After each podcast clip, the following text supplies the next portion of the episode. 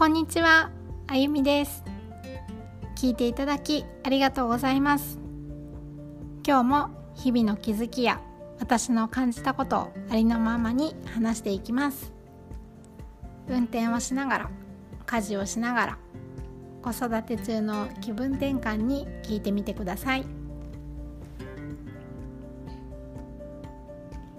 今日は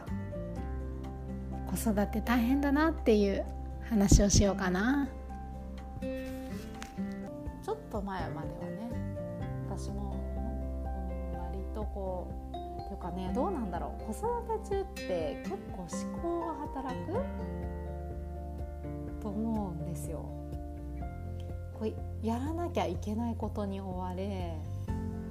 でなんか感覚を研ぎ澄ましたくってもそんな時間も余裕もないからどんどん思考寄りになっちゃってたんだなって最近気づいて。うん。だからなんか他の人に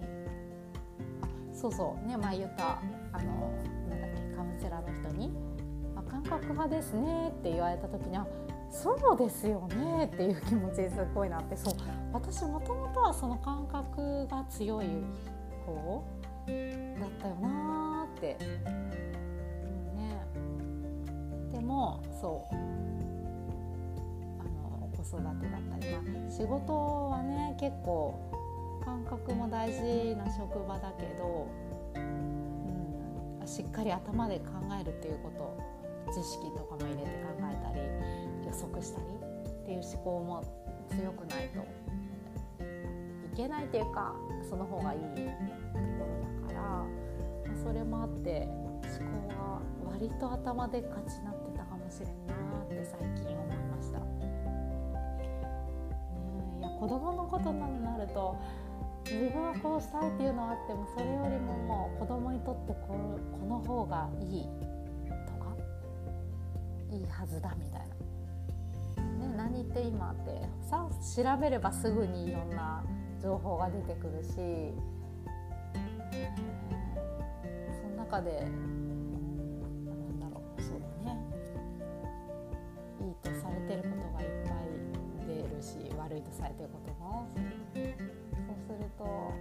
うしてもそういう考え方になっちゃうから。でもそれを超えてこう今は本当ジャッジしない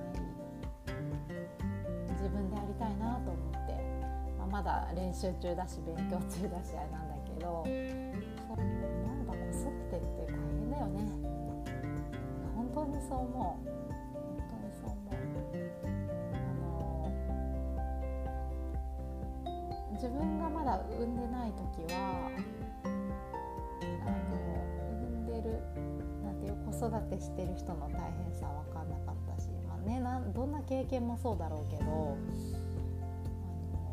あのやっぱり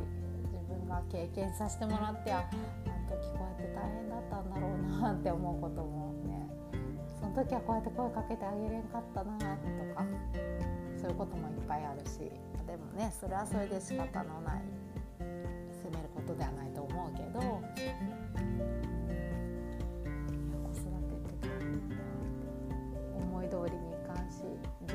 スじゃ進まんし。もちろんね子供育てるばっかりが大変じゃないのももちろんそれはそれであるし、ね、仕事に打ち込んで頑張ってる人もいれば人それぞれなんだけど改めて仕事仕事じゃないや子育て大変だなって毎日思ってます。私にはこうね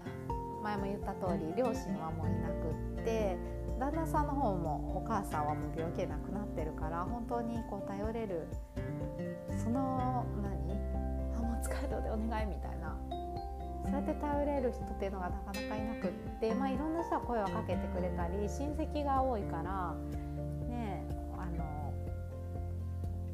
頼んだりとかあとはそういう資源を使ってサポートシステムっていうか、ね、お金払うものもあったり無料で行けるものもあったりなんだけどそうそういうものを利用させてもらってなんとか子育てしてきたなっていうふうだけど。